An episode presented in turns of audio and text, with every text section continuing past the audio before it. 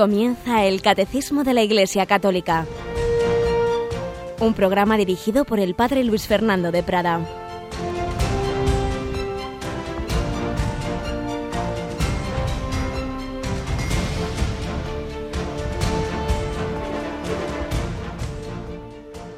Muy buenos días, querida familia de Radio María, familia de la Iglesia Católica que está especialmente alegre tras la proclamación de estos dos grandísimos santos, Juan XXIII y Juan Pablo II, un evento que hemos vivido y seguimos aún disfrutando de él, por supuesto, en Radio María. Tenemos con nosotros hoy a Yolanda Gómez. Buenos días, Yoli. Muy buenos días, padre.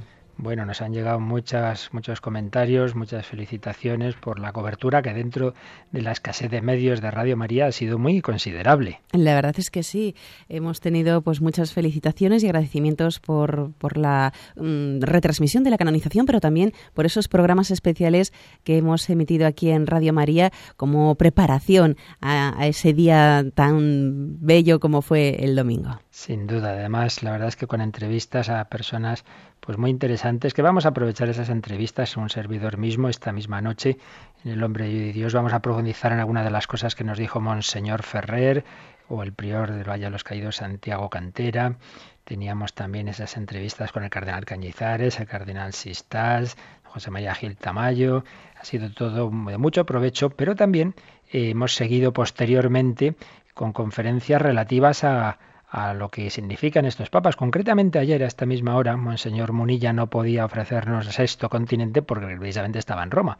Y entonces ofrecimos una conferencia de un compatriota de, Juan Pablo II, el profesor, profesor de literatura, Marcin Kamierczak, eh, nos hablaba de Juan Pablo II y la caída del comunismo, una conferencia interesantísima que muchísimas personas nos pidieron. Y coincidió que luego a las tres que no teníamos entre amigos, ofrecíamos otra conferencia del mismo profesor sobre la misericordia divina. Pues muchas personas nos las han pedido, así que vamos a prepararlas. Todo el que las quiera en un mismo CD, en MP3, puede escucharse esas dos conferencias, una más de tipo histórico, la influencia de, de Juan Pablo II y en general de la fe católica en la historia reciente de Polonia, y otra sobre la misericordia divina pero yo creo que Yolanda que vamos a preparar un DVD donde vamos a juntar toda la transmisión que hicimos el domingo, estas conferencias, las entrevistas, y no sé si nos dará tiempo antes del puente, pero muy prontito lo tendremos, ¿verdad que sí? Eso esperamos, pero yo creo que viene muy bien tener ese DVD como recuerdo de lo que ha sido esta canonización de San Juan XXIII y San Juan Pablo II. Pues en cuanto lo tengamos lo avisaremos por la radio, así que todavía espérense a pedirlo, pero, pero sí que se lo aconsejamos, vamos a como digo, esas horas, varias horas de transmisión que hicimos el domingo con los programas especiales, las conferencias relacionadas con este gran evento. Y vamos también nosotros aquí mismo pues a seguir disfrutando de estas enseñanzas y de hecho el comentario que ahora voy a hacer y algunos días más pues vamos a coger una de las muchas historias, anécdotas que se contaban de Juan 23, como también iremos recogiendo pues algo de lo muchísimo que nos ha enseñado el Papa Juan Pablo II. Pues vamos adelante con nuestra edición de hoy, que tendrá que ser un poquito más corta porque un servidor tenía un compromiso y no podremos tener la parte final de preguntas. Pero bueno, vamos adelante con la exposición de la doctrina, que es realmente lo más importante.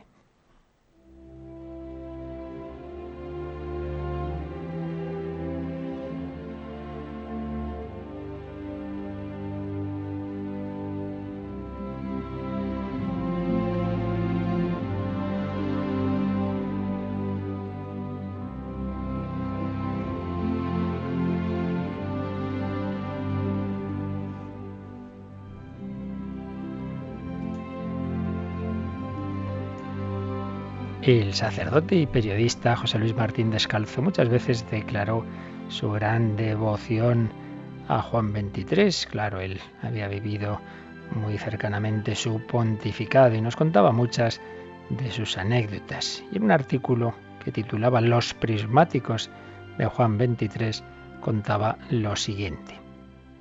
El pastor anglicano Douglas Wolstall visitó en cierta ocasión al Papa Juan XXIII y esperaba mantener con él una profunda conversación ecuménica. Pero se encontró con que el pontífice de lo que tenía ganas era simplemente de charlar.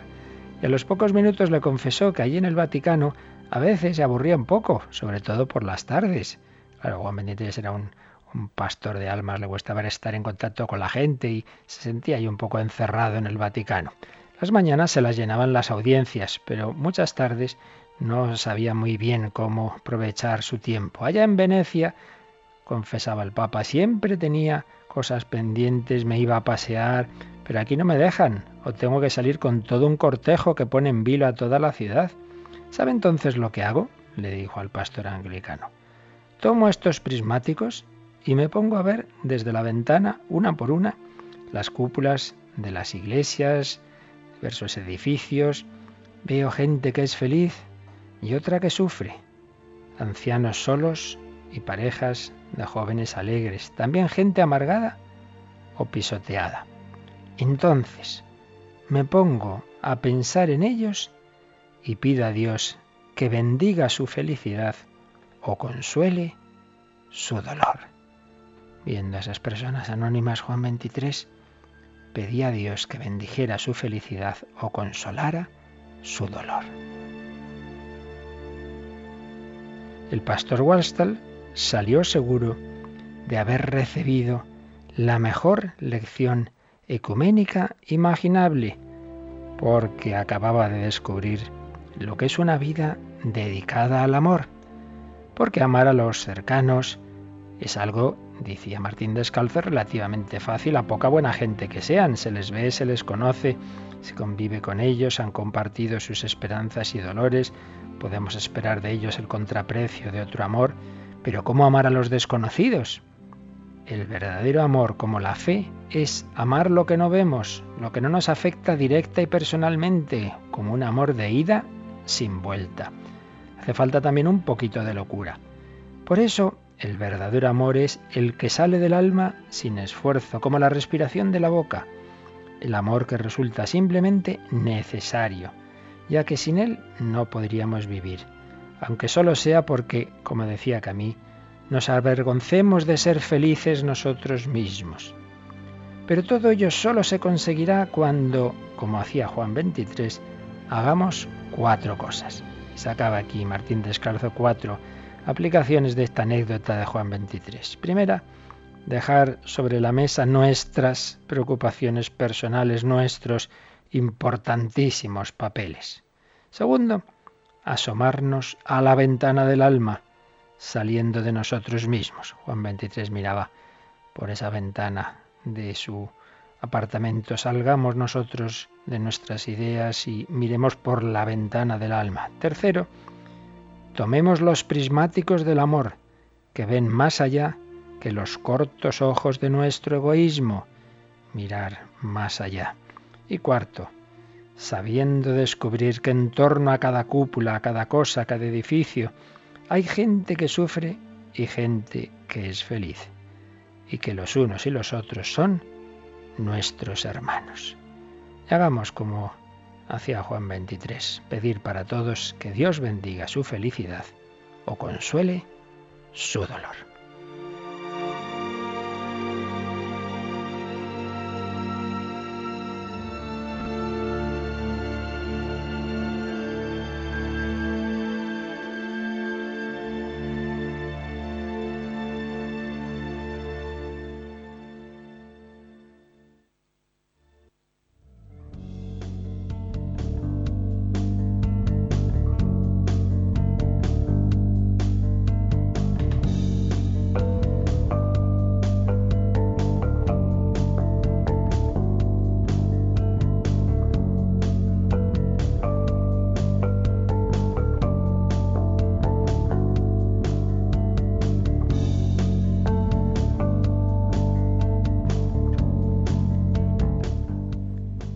Que se basa en la fe, una fe de la Iglesia católica en la que estaba edificada el alma humilde y sencilla de Juan 23, una fe que se alimenta de la Sagrada Escritura de una manera muy particular. Y es lo que estamos viendo en el Catecismo, en este, estos primeros capítulos, en este capítulo que nos habla de la revelación. Estamos en el artículo tercero, la Sagrada Escritura. Ya habíamos visto un primer apartado, Cristo, palabra única de la Sagrada Escritura, y estamos en el segundo, muy importante, inspiración y verdad de la Sagrada Escritura. Inspiración y verdad de la Sagrada Escritura. Aquí hay varias afirmaciones ligadas mutuamente. La primera es que Dios es el autor, el autor principal de la Sagrada Escritura. Dios es el autor de la Sagrada Escritura. Enseguida repasamos el número que lo afirmaba. Segundo, que también creemos que Dios ha inspirado a los autores humanos de los libros sagrados. Nosotros no creemos que Dios ha dictado de una manera material la Sagrada Escritura, sino que ha inspirado a autores humanos que han puesto todo de su parte. Leeremos también el número 106 que nos habla de ello. Lo tercero es la consecuencia de todo esto. Si Dios es el autor principal de la Sagrada Escritura, aunque se sirve de autores humanos, pero es Él el que les inspira las verdades que quiere transmitir, la consecuencia es que los libros sagrados enseñan la verdad, que no nos enseñan mentiras. Entonces tendremos que hablar de la verdad de la Escritura. Finalmente hay un último número en este apartado que nos dice que a pesar de la importancia de la Sagrada Escritura, el cristianismo no es una religión del libro, no, no, es religión de la palabra de Dios, pero la palabra, no nos olvidemos, es una persona viva, que es Jesucristo, que nos habla a través de palabras concretas, pero nunca olvidemos que es una persona viva. Bueno, pues vamos a repasar porque habíamos comenzado, pero conviene que nos volvamos a situar en lo que estábamos diciendo, así que Yolanda vamos a releer el número 105 del Catecismo. Dios es el autor de la Sagrada Escritura. Las verdades reveladas por Dios que se contienen y manifiestan en la Sagrada Escritura se consignaron por inspiración del Espíritu Santo. Y se nos cita aquí, como en tantas otras ocasiones, un número, el número 11, un párrafo del número 11 de la Dei Verbum del Vaticano II. La Santa Madre Iglesia, fiel a la fe de los apóstoles, reconoce que todos los libros del Antiguo y del Nuevo Testamento con todas sus partes, son sagrados y canónicos, en cuanto que, escritos por inspiración del Espíritu Santo, tienen a Dios como autor y como tales han sido confiados a la Iglesia. Pues vamos a explicar un poco más, ya lo hacíamos el día pasado, pero vamos primero a profundizar en esta idea de la inspiración, como en otras ocasiones lo hacemos sirviéndonos de la guía segura del teólogo del joven, profesor Eduardo Vadillo. Esta enseñanza de la Iglesia, que, resume el catecismo, que a su vez cita al Vaticano II, la de Verbo, nos recuerda esto, que, que los libros sagrados tienen a Dios como principal autor, pero el Señor ha elegido a determinadas personas actuando en ellos y por ellos, de manera que son verdaderos autores. Con esto, por cierto, respondo una pregunta que nos llegaba por correo en que se nos preguntaba eh, respecto a la diferencia con otras religiones en las que se dice que el libro pues ha caído tal cual pues como Dios lo ha dictado, como y claro, nosotros no decimos eso porque nosotros creemos que Dios ha inspirado unas verdades, pero sirviéndose de autores humanos. Y además, esos libros eh, los han escrito esos autores humanos en diversas lenguas. ¿Qué consecuencia tiene esto? Que claro, nosotros ahora lo que cogemos son traducciones de esas lenguas originales.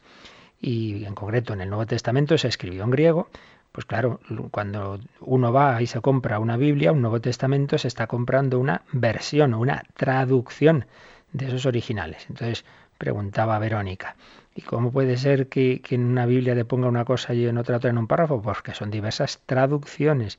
Traducciones que personas entendidas pues, pues hacen y claro, como toda traducción admite sus matices. Aparte de eso, ya veremos un poco más adelante que a veces en los eh, tenemos a veces dudas sobre, sobre algunos textos, en, porque tampoco tenemos los originalísimos, pero tenemos una grandísima confianza en, como de que en general todos estos libros de la antigüedad no hay ninguno, como el Antiguo Testamento, con tal cantidad de copias que nos dan la certeza de que de que provienen de una fuente segura, pero eso no quiere decir que no pueda haber en ellos variantes. Siempre son variantes pequeñas, siempre son variantes que para nada alteran la doctrina, para nada alteran cosas importantes. Pero a lo que voy, que es lógico, como consecuencia de esas pequeñas variantes y luego de las traducciones, que nos podamos encontrar a veces que mismo, un mismo versículo, una Biblia se traduce de una forma, en otra de otra. Nunca, si son buenas traducciones, nunca van a ser eh, contrapuestas, pero sí que hay matices, normal.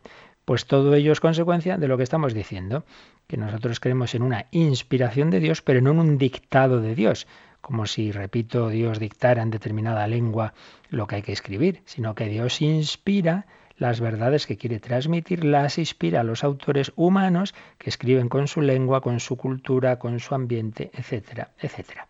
Así pues, inspiración, una especial moción de Dios. Y no hay que olvidarse de una cosa, y es que aquí hay una analogía en general con la acción de Dios en la historia de la salvación, incluso en la propia humanidad de Jesucristo.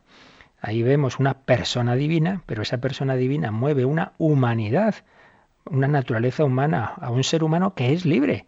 La humanidad de Cristo, Jesús es libre es libre, pero a la vez está perfectamente unido a la persona divina. Esa humanidad de Cristo se ha considerado en la, en la teología como un instrumento unido al verbo, a la persona divina para nuestra salvación. Instrumento unido al verbo, pero que es libre. Bueno, pues también el autor humano está unido, está inspirado por Dios, no, no, de la misma manera evidentemente que el verbo, que hay una unión hipostática, pero sí hay una unión, una iluminación, de manera que la obra que resulta es por un lado obra de Dios y por otro lado obra del hombre. En realidad no es que sean en un porcentaje de Dios y en un porcentaje del hombre, no, no, es toda obra de Dios y toda obra del hombre, pero a distinto nivel en el caso de Dios porque inspira las verdades que nos quiere transmitir, en el caso del hombre porque pone toda su inteligencia, todos sus recursos humanos, literarios, al servicio de esa inspiración. Luego ya, como se explique la inspiración, como hemos dicho otras veces, hay que distinguir siempre el hecho que la Iglesia cree y las explicaciones.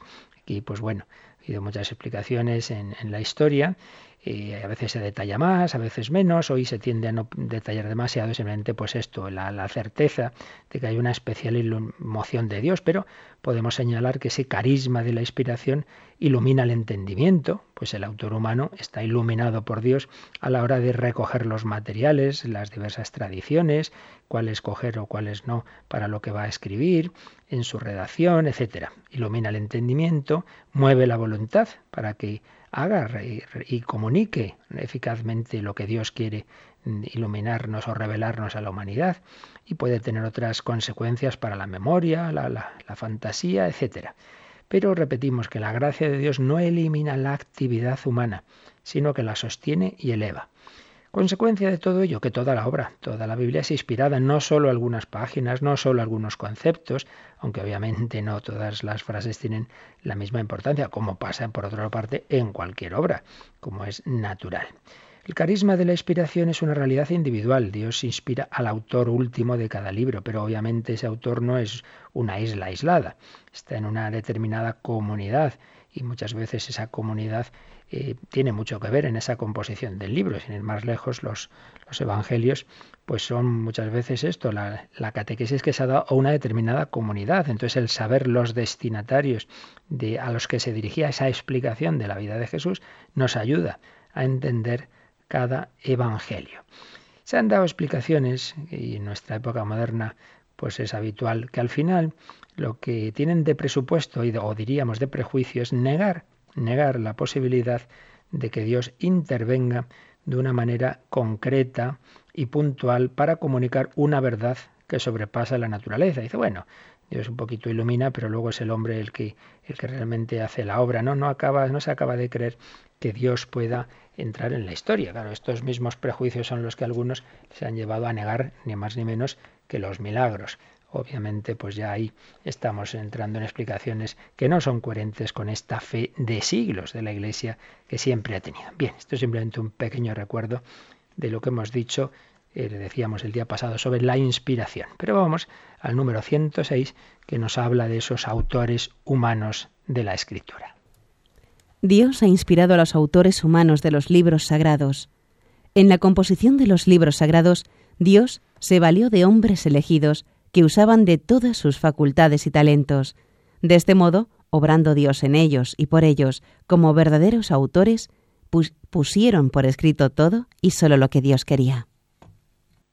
Pusieron por escrito todo y solo lo que Dios quería. Autores humanos. Repito, esto es muy importante. Y aquí entra este misterio que, está de fondo en muchas verdades de nuestra doctrina católica y es la colaboración entre el hombre y Dios. ¿Quién nos salva? Dios.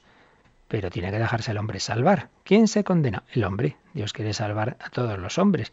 Pero está siempre ese juego entre gracia y libertad. Bien, pues esto ocurre también en la inspiración de la escritura. ¿Quién inspira la escritura? Dios. ¿Quién la escribe? El hombre. Eh, Dios no está ahí con una con un, a través del ala de un ángel escribiendo un libro. No, no, no. humanamente tú ves a hombres que, que, puedes explicar humanamente cómo han escrito un libro, pero por otro lado, explicarlo hasta cierto punto, porque por otro lado, desde luego, no es muy esperable que unos pescadores, unos hombres con la cultura que tenían, eh, muchos de los eh, autores del Nuevo Testamento, desde luego, nos dieron esas sublimes enseñanzas que nos encontramos en un prólogo de San Juan, que nos encontramos en unas cartas de San Pablo, que nos encontramos en una carta de, San Pedro, esas sublimes enseñanzas sobre el misterio de Dios, la Trinidad, el plan de Dios en Jesucristo, la redención, ese Jesús que siendo Dios se ha despojado de su, ha dejado como de lado su divinidad, despojándose hasta hasta la humillación, hasta la muerte y muerte de cruz, pero luego el Padre le da el nombre, sobre todo nombre, en fin, tantas cosas que encontramos en el Nuevo Testamento de una altura incomparable con cualquier libro sagrado. Ahí se ve que ahí hay algo que viene de lo alto. Pero repito, que en eso no quita el autor humano. Autor divino, autor humano. Vamos a intentar profundizar un poquito más en ello y lo hacemos, como en otras ocasiones también, siguiendo al gran biblista padre Manuel Iglesias. Dios es autor de la Sagrada Escritura, pero también llamamos autor al escritor humano, San Lucas, San Pablo, qué es lo que aporta Dios y qué es lo que aporta el escritor humano. Repetimos que aquí entramos en un terreno donde lo importante es mantener esa verdad, luego ya pues son explicaciones que más o menos nos pueden ayudar, pero que tampoco hay que tomar al mismo nivel que la propia verdad de fe. Autor divino debe quedar claro que la iniciativa siempre parte de Dios, que quiere que se escriban esos libros. Ha querido que de la revelación que se estaba transmitiendo oralmente y en la vida de la Iglesia, pero que esa primera generación dejara lo esencial por escrito, que siempre da una garantía mayor eh, para todos los que íbamos a venir después de, algo ya fijado por escrito, que quedara ahí lo más importante de la revelación. Iniciativa divina eh, que impulsa con una acción especial en el escritor humano. Vamos a ver, dice el Pailes, es mejor, mm, es más fácil que veamos primero en qué no consiste esa iluminación, en qué no consiste la inspiración y luego intentamos acercarnos a cómo es esa inspiración. ¿Qué no es? Pues no es una iluminación o no es necesariamente una iluminación interna acerca del contenido de la revelación. Es decir, no necesariamente el autor, cuando está escribiendo algo inspirado por Dios, es consciente de todo lo que ahí está diciendo. Por poner un caso muy conocido, la profecía de Isaías 7:14, cuando se dice, la Virgen concebirá y dará a luz un hijo y le pondrá por nombre Emmanuel, eh, del profeta Isaías, pues probablemente el profeta está pensando simplemente en una realidad humana de, un rey, etcétera, y no tiene por qué ser consciente de que a través de esas palabras Dios está anunciando al verdadero Emmanuel, al Hijo de Dios de la, y Hijo de la Virgen María. Entonces, el hecho de que escriba eso inspirado por Dios, que Dios nos quería ahí dar ese anuncio mesiánico, ese anuncio profético, no quiere decir que el propio Isaías fuera consciente de todo lo que ahí estaba escribiendo hay que distinguirlo siempre, que no necesariamente el, autor inspirado, pues Dios le revela lo más esencial de lo que le está escribiendo. Hay que distinguir también la inspiración del impulso de la inspiración profética. Es distinto, Dios movía a los profetas a hablar, no precisamente a escribir. Algunos profetas bíblicos nos han dejado luego escritas las comunicaciones que recibían de Dios, pero son dos carismas distintos. Tampoco es la inspiración una mera aprobación que Dios da a lo escrito, como el director de un periódico eh, aprueba y acepta el artículo eh, que le manda un autor. Él lo dice, está bien. Entonces, como que Dios dijera, bueno, esto es que escrito San Lucas, está bien, pues ala, esto vale. No, no, no, no es, no es una mera cosa a posteriori. Tampoco es la garantía de que lo escrito no contiene errores. Eso es una consecuencia, que ya veremos en el número siguiente. Eso es consecuencia de la inspiración, pero no es la misma inspiración la garantía de no contener errores. Tampoco es, ya lo hemos dicho, un mero dictar, como un jefe de, de una oficina puede dictar una carta a la secretaria o secretario o grabarla en un magnetofón. No es un mero dictar. Eso reduciría la tarea del escritor bíblico a mera transcripción mecánica, de forma que no lo podríamos llamar autor humano. Y ya hemos dicho que esa no es la concepción católica de la inspiración. Bien, pues esto es lo que no es. ¿Y cómo podemos entender lo que sí es? Pues bueno, algunos autores han hablado, antes veíamos, siguiendo al profesor Vadillo, pues ese em, indicar que Dios actúa en el entendimiento del escritor, evitándole equivocarse, guiándole, actúa en la voluntad, moviéndole eficazmente a redactar, incluso actúa en las facultades ejecutivas externas, pero es difícil precisar más. Lo, lo, fundamental es, como nos ha enseñado el Vaticano II y el propio Catecismo, que Dios impulsa a escribir y que su acción se ordena a que la revelación se ponga por escrito, se convierta en escritura. Y para eso elige a escritores humanos y actúa en ellos y por ellos, moviéndoles a redactar. Dios es autor, dice Manuel Iglesias, autor creador de la Iglesia, uno de cuyos elementos constitutivos es la escritura, es autor causante de la escritura y es autor garante, que sale responsable de ese escrito. Pero repetimos una vez más que sin pasar por encima del autor humano. ¿Y qué podemos decir de este autor humano?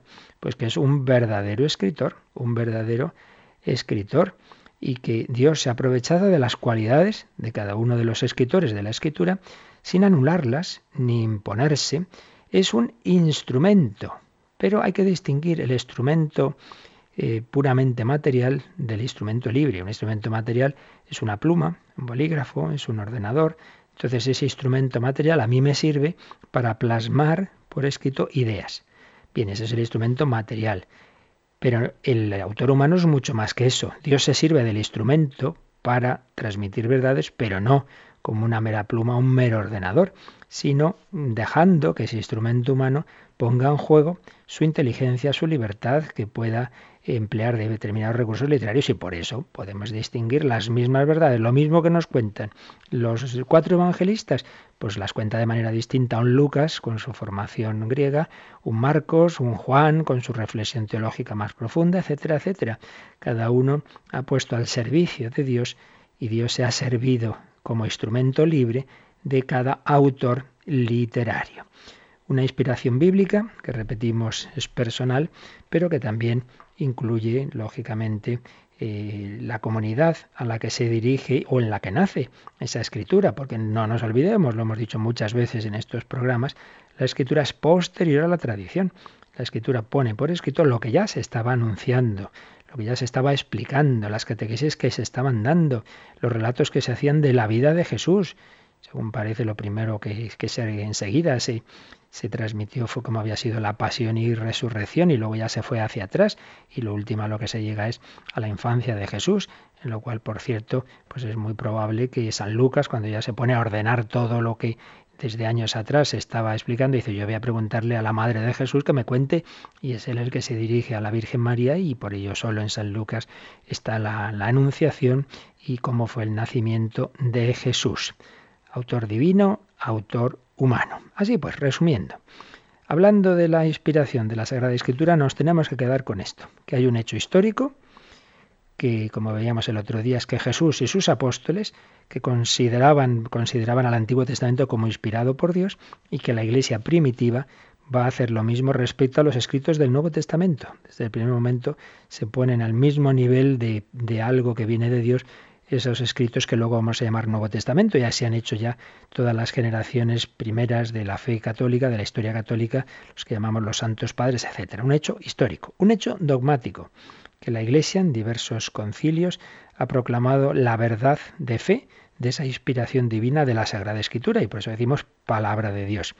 Tercero, que ya la explicación de cómo se junta, que hay un autor divino y un autor humano, las explicaciones, pues ahí hay muchos matices que uno puede seguir más una más otra, con tal de que mantengamos siempre dos cosas. La acción de Dios en el escritor, que es quien inspira realmente, es el autor principal, y la libertad de éste. Dios actúa dentro del escritor. Algunos dicen casi como si fuese su alma, suscitando en él esa actuación que llamamos escribir un libro y que tenemos que distinguir la inspiración bíblica, que impulsa a escribir, de la inspiración profética, que impulsa a hablar. Y con todo ello, pues volvemos a repetir lo que nos ha dicho el Vaticano II y ha recogido el Catecismo, que la revelación que la Sagrada Escritura contiene y ofrece ha sido puesta por escrito bajo la inspiración del Espíritu Santo y que todos los libros de la Biblia que la Iglesia recoge como tales, tienen a Dios como autor y como tales han sido confiados a la Iglesia. Y ahí se basa nuestra fe, esa fe que ha llevado a los altares a tantos santos como a Juan Pablo II, como a Juan XXIII, esa fe que les ha dado la fortaleza para no tener miedo. Vamos a pedírselo al Señor, que arraigados, firmes en la fe, no tengamos miedo a las meras palabras humanas tantas veces contrarias a la verdad. Nosotros nos arraigamos, nosotros nos basamos en esa palabra que no pasa nunca. La palabra de Dios es eterna, el cielo y la tierra pasarán, mis palabras no pasarán.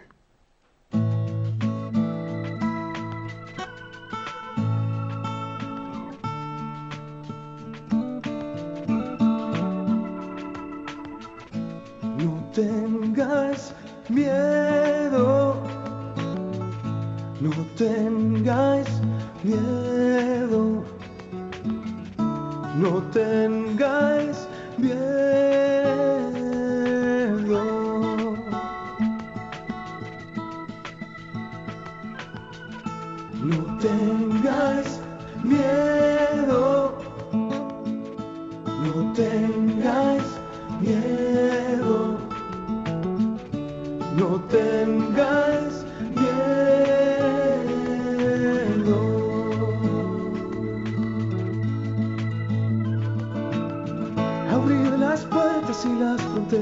De los estados y los sistemas, de la cultura y el desarrollo. No tengáis miedo que Cristo sabe lo que hay dentro del hombre. Solo Él lo sabe, solo Él lo sabe.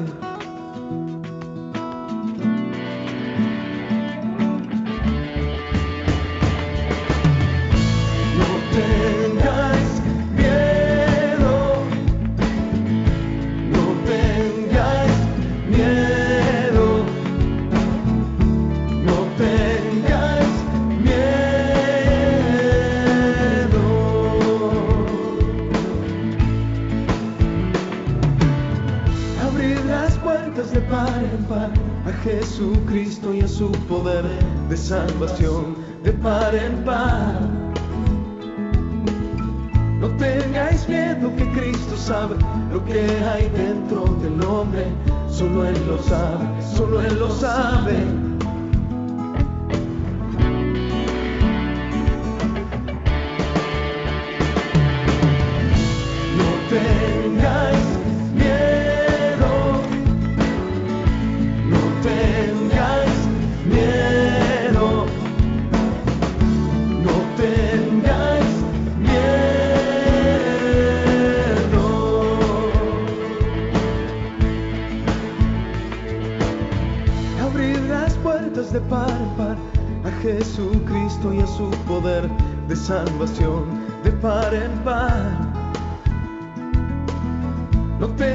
Miedo que Cristo sabe lo que hay dentro del hombre.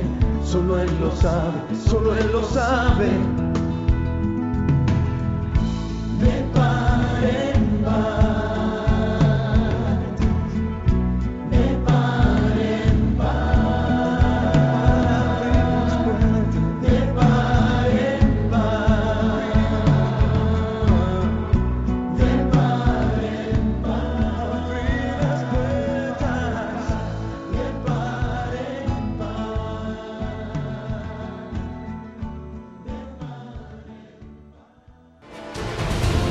Conoce la doctrina católica. Escucha el catecismo en Radio María de martes a sábado. No tengáis miedo, abrid de par en par las puertas a Cristo, que es la palabra hecha carne que nos habla a través de las palabras que él mismo y con su espíritu ha inspirado en la escritura. Autor divino, autor humano, la Biblia es palabra de Dios, consecuencia. Si viene de Dios, lo que nos enseña la escritura es la verdad. A ver qué nos dice Yolanda, el número 107. Los libros inspirados enseñan la verdad. Como todo lo que afirman los agiógrafos o autores inspirados, lo afirma el Espíritu Santo. Se sigue que los libros sagrados enseñan sólidamente, fielmente y sin error la verdad que Dios hizo consignar en dichos libros para salvación nuestra. Es una consecuencia lógica. De nuevo se nos ha citado al Vaticano II, de Verbum 11, como todo lo que enseñan los autores inspirados, también llamados agiógrafos, decimos que viene del Espíritu Santo, lo afirma el Espíritu Santo, por lógicamente lo que nos enseña el Espíritu Santo, lo que nos enseña Dios, tiene que ser verdad. Se deduce de ahí que enseñan sólidamente, fielmente y sin error la verdad que Dios hizo consignar en dichos libros para salvación nuestra. Subrayo esto porque ahora ya lo que podamos hoy y mañana, pero vamos a explicar en qué sentido hablamos de esa verdad, porque es la verdad que Dios hizo consignar en dichos libros para salvación nuestra. Lógicamente, todo libro, cualquier libro que caiga en mis manos, tengo yo que ver qué tipo de libro es, para también entender qué tipo de verdad me quiere transmitir. Esto es de sentido común. Voy a poner un ejemplo muy sencillo. Si yo entro en una librería y de repente veo una obra, pues yo que sé, pongamos sobre San Bernardo. San Bernardo. Digo, ay, qué bien. Una historia de San Bernardo. Yo quiero conocer bien la historia de San Bernardo. Empiezo a leerlo y veo, y veo que hay unas conversaciones de San Bernardo con sus hermanos, con este, con el otro y tal, y digo, bueno, pero San Bernardo es del siglo XII, ¿cómo se sabían esas conversaciones? Entonces ya me fijo más y veo que es una obra de Raymond, un famoso autor de vidas de santos, que hacía eh, historias noveladas en las que la base es histórica, pero luego, evidentemente, ponía muchas cosas de su cosecha. Entonces, claro, no es que hay que pensar que esas conversaciones es que fueran así. Intentan acercarse, intentan acercarse a una verdad, a un personaje, no desfigurando, pero por otro lado también poniendo de su cosecha. Entonces, obviamente, no va a ser lo mismo que como yo interprete lo que me cuenta esa novela histórica de San Bernardo que si me cojo un libro, por ejemplo, George Weigel, eh, que nos, no tengáis miedo precisamente de, en que nos habla de la vida de Juan Pablo II con un género histórico que busca la máxima precisión. Pues no es lo mismo, evidentemente. Si ahí nos habla de una determinada conversación que tuvo Juan Pablo II con determinado personaje, no va a ser lo mismo eh, que si estoy leyendo en, en Raymond eh, los diálogos de San Bernardo con, con, no sé qué otro personaje que no han quedado en constancia en ningún sitio. Por eso hay que saber, hay que saber, como en todo libro, pues también en la Sagrada Escritura, que además tiene un autor divino y centenares de autores humanos, hay que eh, entender, hay que buscar entender cuál es la verdad que Dios nos quiere transmitir. Antes de profundizar en ello, una, damos unas palabras, una visión de conjunto del tema de la verdad, pues de nuevo volviendo al profesor Vadillo. Eh, obra que viene de Dios es evidentemente una obra en la que el Señor nos enseña la verdad sin error, la verdad que ha querido transmitir para nuestra salvación. Pero, como hemos dicho, que también hay unos autores humanos, verdaderos autores humanos, hay que tener en cuenta cada uno de estos autores para descubrir esa verdad que Dios nos quiere transmitir. Es muy importante entender el sentido en que el geógrafo, el autor humano, escribe, dice las cosas y estar abierto a sentidos ulteriores que, que, puede simplemente insinuar y que, como antes decíamos muchas veces, ni él mismo es, es consciente de ellos, ni él mismo es consciente de ellos. Más elementos hay que tener en cuenta a la hora de una adecuada interpretación de la escritura. Pues ese término que ya citábamos otro día de la condescendencia, la sincatábasis de Dios, es decir, que Dios se, se, adapta a la, situación de los hombres y que nos ha ido revelando poco a poco la verdad de la salvación. Y en ese sentido se entienden las cosas desde el final, desde mirando desde Jesucristo, mirando desde, desde el Nuevo Testamento, es donde vamos encontrando el sentido último de lo que estaba antes en, los libros eh, más antiguos. También podemos decir que podemos encontrarnos, y esto ha sido un típico tema de debate y de ataques a la fe, podemos encontrarnos afirmaciones que desde el punto de vista de las ciencias naturales o históricas uno puede decir, no, no, esto no es correcto. Ah, entonces la Biblia se equivoca. Vamos a ver. Hemos dicho que lo importante es, según la intención del autor y según el tipo de libro, es la verdad que se quiere transmitir. Pues bien, los autores sagrados nunca han pretendido enseñarnos la constitución física o química de la realidad, para nada. ¿Qué han pretendido enseñarnos? La relación de todo con Dios. Esa es la perspectiva en la que tenemos que entender la verdad que Dios nos quiere transmitir. Una famosa frase se atribuye tanto a San Agustín como a Galileo. Y es que la escritura, la Biblia, nos enseña cómo se va al cielo, no cómo va el cielo. Ahí se juega con la palabra cielo en el doble sentido. Cómo se va al cielo, es decir, en el sentido teológico, cómo se llega a la salvación. Eso es lo que Dios nos quiere enseñar. No cómo va al cielo en el sentido de si el sol y las estrellas giran de una manera, giran de otra, etcétera, etcétera. El gran típico problema que, surgió con, la interpretación de algunos pasajes bíblicos y la teoría heliocéntrica de Galileo. Ciertamente el tema más delicado es cuando hablamos de la historia, porque está muy claro en el terreno de las ciencias físico-químicas que para nada la escritura quiere hacer transmitirnos verdades de ese tipo, pero en cambio la verdad de nuestra salvación tiene mucho que ver con la historia. Eh, si uno dijera, bueno, todos son parábolas, pues no, claro, estaría atacando la fe, pero también hay que ser muy consciente de que es muy distinto el sentido que le damos a la palabra historia, pues hoy día, como antes decíamos, en los cuando se busca el dato preciso, a cuando hablamos de, muchas formas de hacer la historia en la antigüedad que nos querían transmitir lo esencial del hecho, pero no necesariamente entrar en los detalles.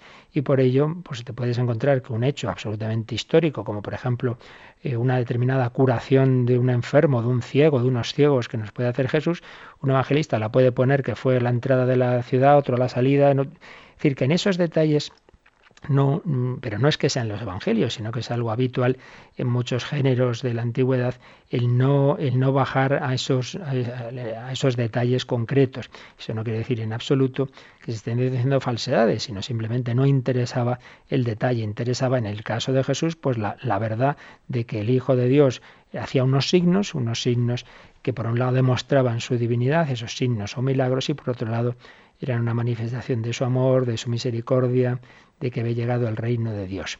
Por eso es fundamental, fundamental, aquí la clave está en ver en cada libro cuál es el género literario que se usa, el modo de escribir, porque repito, yo no voy a hacer lo mismo si escribo una reflexión, si escribo una novela, si escribo un tratado de historia, si escribo una homilía. En cada caso, el género literario, según a quién yo me dirijo y qué es lo que quiero hacer, va a condicionar mi enfoque y por tanto la verdad que yo quiero transmitir.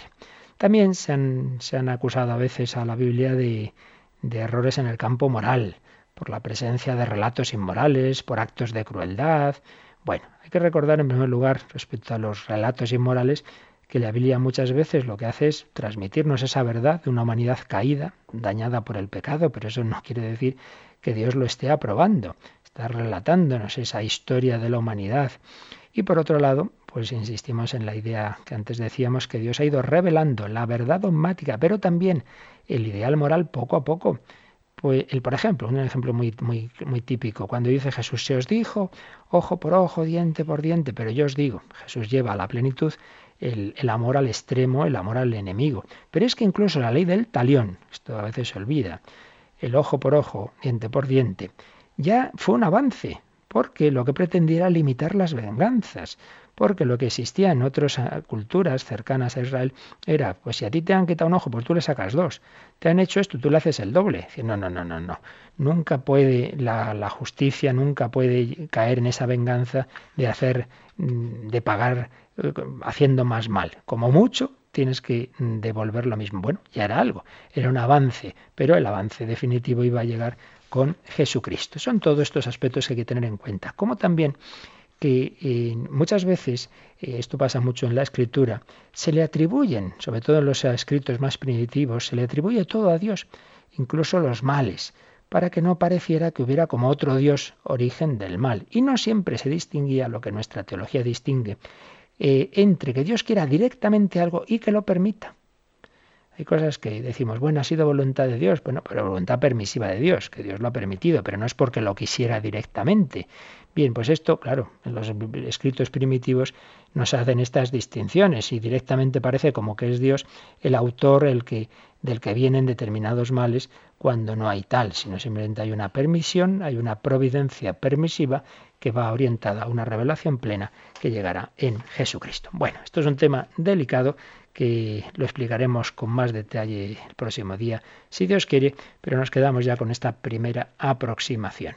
Dios nos enseña la verdad, pero hay que entender esa verdad siempre, pues teniendo en cuenta el, el, enfoque de cada libro, teniendo en cuenta el género literario y teniendo en cuenta estas consideraciones que hemos hecho sobre la revelación como algo progresivo en la que el Señor nos va iluminando hasta llegar a la plenitud en Jesucristo. Profundizaremos en todo ello. Como os decía, hoy no vamos a tener tiempo de preguntas, lo tenemos que dejar aquí, pero tranquilos que mañana más. Y pedimos al Señor su bendición, la bendición de Dios Todopoderoso. Padre, Hijo y Espíritu Santo, descienda sobre vosotros. Que paséis un buen día. Nos encontramos luego en el rezo del Regina y por la noche en el hombre de hoy y Dios.